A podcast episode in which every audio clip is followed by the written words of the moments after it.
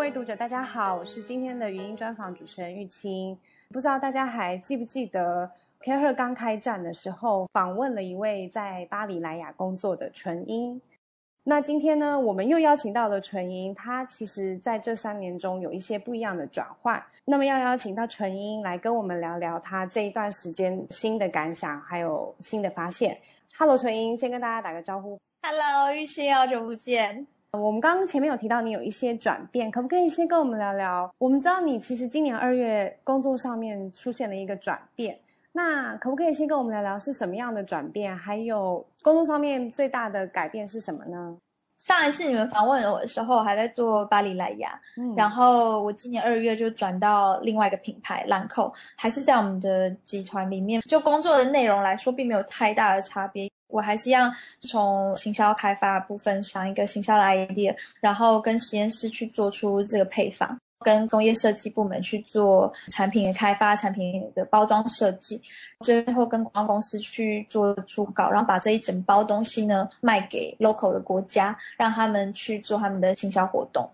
但是比较大的差异是我过去在巴黎莱雅主要是负责亚洲国家，然后现在就负责全世界。嗯，但是更大的差别是因为巴黎莱雅呢，它是一个消费品市场的牌子，mass market，所以比较 localize 一点。嗯，但是在兰蔻这边呢，它是属于精品美妆市场，在百货公司买的。那属于精品类的话，它就会比较中央集权一点。也就是说，我们希望全世界都是一样的品牌形象，一样的产品，不会分成很多不同的国家版本。其实这个法国企业文化色彩就变得更重了。哇，所以这算是比较大的挑战。所以听起来虽然工作内容不变，不过好像你的环境就改变了，是不是？对，工作职掌变大，但是最大的是整个企业文化方面。这种无形的变化，所以跟 soft skill 特别有关系。对，如果以管理角度来说，就是 soft skill 变得非常非常重要，就是不只是对上或对下，包含对 counterpart，比如说我需要其他 team 的帮助啊，我需要实验室的帮助，我需要工业设计部门等等，包含了像设计公司这些外包厂商。我们的互动方式会变得比以前更加需要去适应。我需要更加的把自己放在一个法国人的角度，不仅仅是一个 international manager。所以，其实你刚刚有提到说，这个两份职缺差异最大的地方是在企业文化上面。那其实发商的企业文化对台湾的读者来说，特别是陌生的。我们知道他比较重视 hierarchy，公司政治上面可能都需要特别的注意。但是因为 soft skill 这个是很模糊的概念，所以可不可以请纯英跟我们讲一些例子，在公司政治上面会不会有什么特别需要注意的地方？举例的话呢，首先是跟老板之间的沟通的话，我觉得在台湾的工作气氛一般来说是比较轻松一点的。嗯，但是在法国的企业呢，对上应该都是有进程，就如果有人学过法文，可能会知道进程跟非进程，跟老板基本上都是进程。不过我们公司比较特别一点，就是我们公司故意想要塑造一种很亲近，然后比较轻松一点、平易近人态度，所以我们公司比较没有在用进程，但是只能说一般发商基本上应该是用进程的。另外一个也不一样的地方，就是不只是 hierarchy 的部分，即使是跟平辈啊，像我的工作，我要跟实验室合作，或找工业设计部门一起讨论产品的包装开发，甚至是跟外包的设计公司啊、厂商等等供应商，他们这边都会很重视一些关系。我觉得台湾还比较倾向英美方式，比如说今天制度流程是怎么样，那我们就是怎么去工作。那顶多说啊，因为我们交情比较好，台湾人讲义气，那我们就稍微多帮你。但是在法国来说，越法商越法国式的，他就会越重视人跟人之间这种小关系，而不是冷冰冰的按照制式态度走。也就是说，很有可能一件事情乍看流程好像是这样子，可是 A 跟 B、A 跟 C、A 跟 D 他们的工作方式怎么都不一样。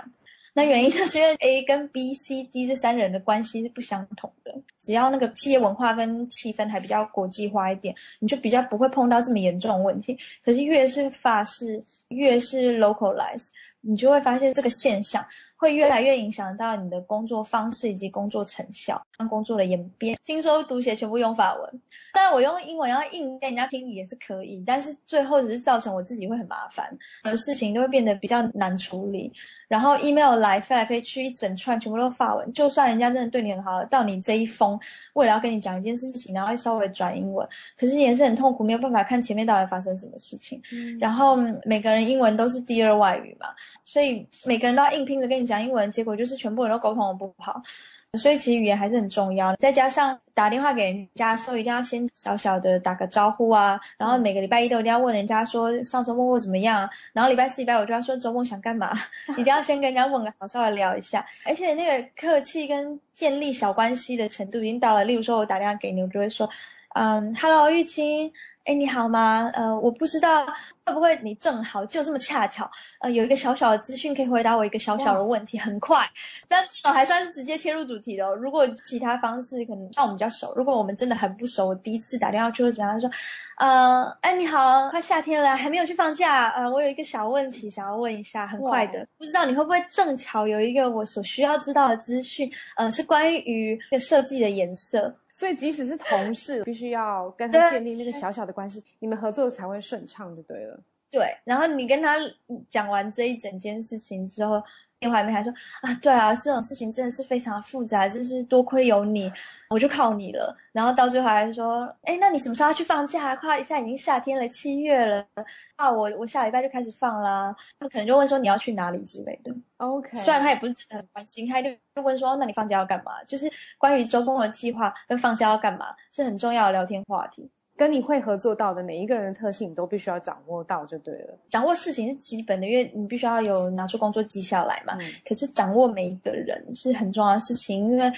不能把法国人当成是一个系统里面的。对对对，他们很重视人这件事情，所以他必须要感觉到你真的关心他。其实纯英最一开始有提到语言的部分，那我特别有感觉，因为其实我们访问在国外工作的人，那会发现到说，哎。在国外工作一阵子以后，你在生活跟工作上面就会出现一些演变，比如说你的语言可能要更适应等等。所以你觉得，像你在法国从二零一二年开始嘛，对不对？二零一一年开始，哇，那所以已经四年了。那所以你觉得，对于想要在国外发展，如果说我是要更长久的发展，超过三年这样子，在心态上面会要做什么样子的调整呢？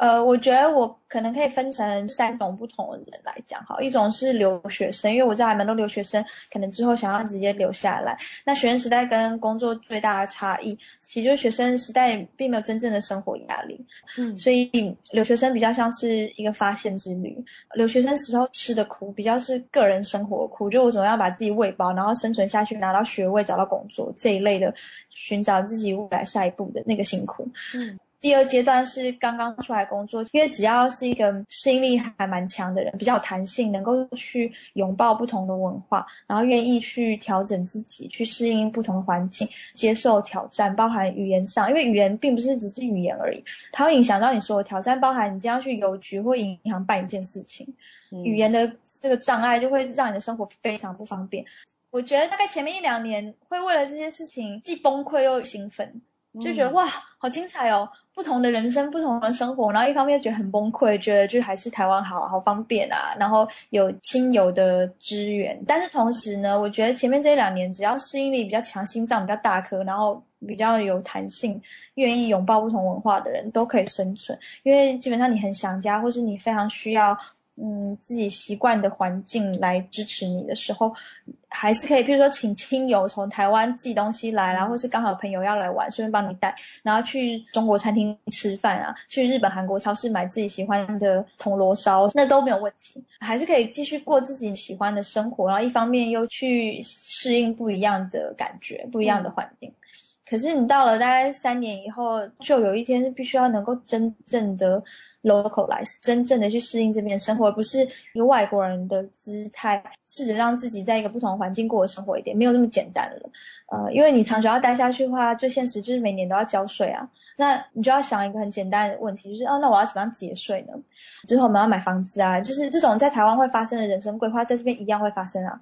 这些都是生活上，然后工作上有很重要，就是其实每个公司都会看你的 ambition 嘛，你有没有想要继续在这个公司，在这个地点长久发展下去？你想要在这边继续升上管理职呢，还是你一直都是一个外派人员？你在看的是你下一个能够跳更高职位，可是很可能是在别的地方，因为有一些外派人员，他的特性就是，比如说是法国做完了去英国，英国做完去纽约，纽约完了去东京，然后这样一直跳一直跳，他追求的就是一种。随时很 mobile，然后公司需要你在哪你就在哪，然后想要在最快的时间之内累积各式各样不同的能力，然后很快的往上升，这是一种外派人员形态。那也有人是出国外来过水的嘛，就是好像一个 stage。这个人生的阶段过完之后，回到母国能够有一个更好的前景，这段时间算是一个 training 的过程。可是对于一个出了国之后就要留下来来讲，首先跟公司之间会有非常漫长跟复杂的讨论，因为这不一定符合公司的策略。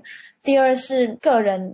会开始让工作跟私人生活会产生很重大的影响，因为这已经不只是工作了。如果说你决定长久待下去，显然你的人生会改变方向嘛，因为你个人生活也去扎根在这个新的地方，那就不可能再只是一个外国人的心态，然后继续在寻求过去的资源。好，听得出来，春英不论是在公司或者生活上都找到了自己的方向。有句话其实说“能者多劳”，我知道这阵子非常的忙碌。你跟朋友一起开了一个跟巴黎有关的脸书粉丝页，叫 “One Day in Paris”。最近你们四位还出了新书《One Day in Paris》，带你漫游巴黎。那我想这是一本非常有趣的书，要不要简短的跟会员介绍一下？嗯，对巴黎有兴趣的人应该要怎么样透过你们认识法国呢？呃，对，我今年就超忙的，二月的时候换工作，然后五月的时候出书，七月的时候结婚，然后大家问我说：“那你九月要干嘛？”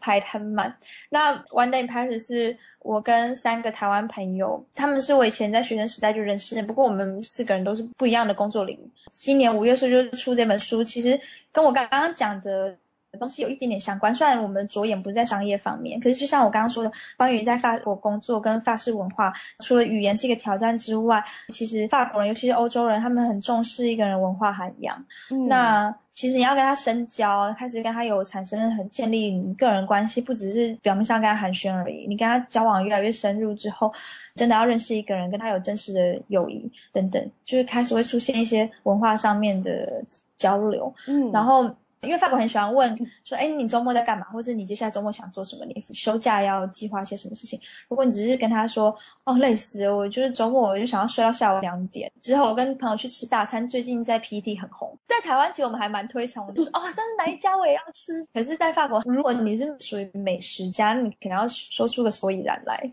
可是更重要的是文化方面，比如说，呃，同事之间都有可能会聊到最近在大皇宫有一个什么展览呐，然后说哦，对，那个摄影师我很欣赏他，因为你看过他什么作品很喜欢等等的。然后或者是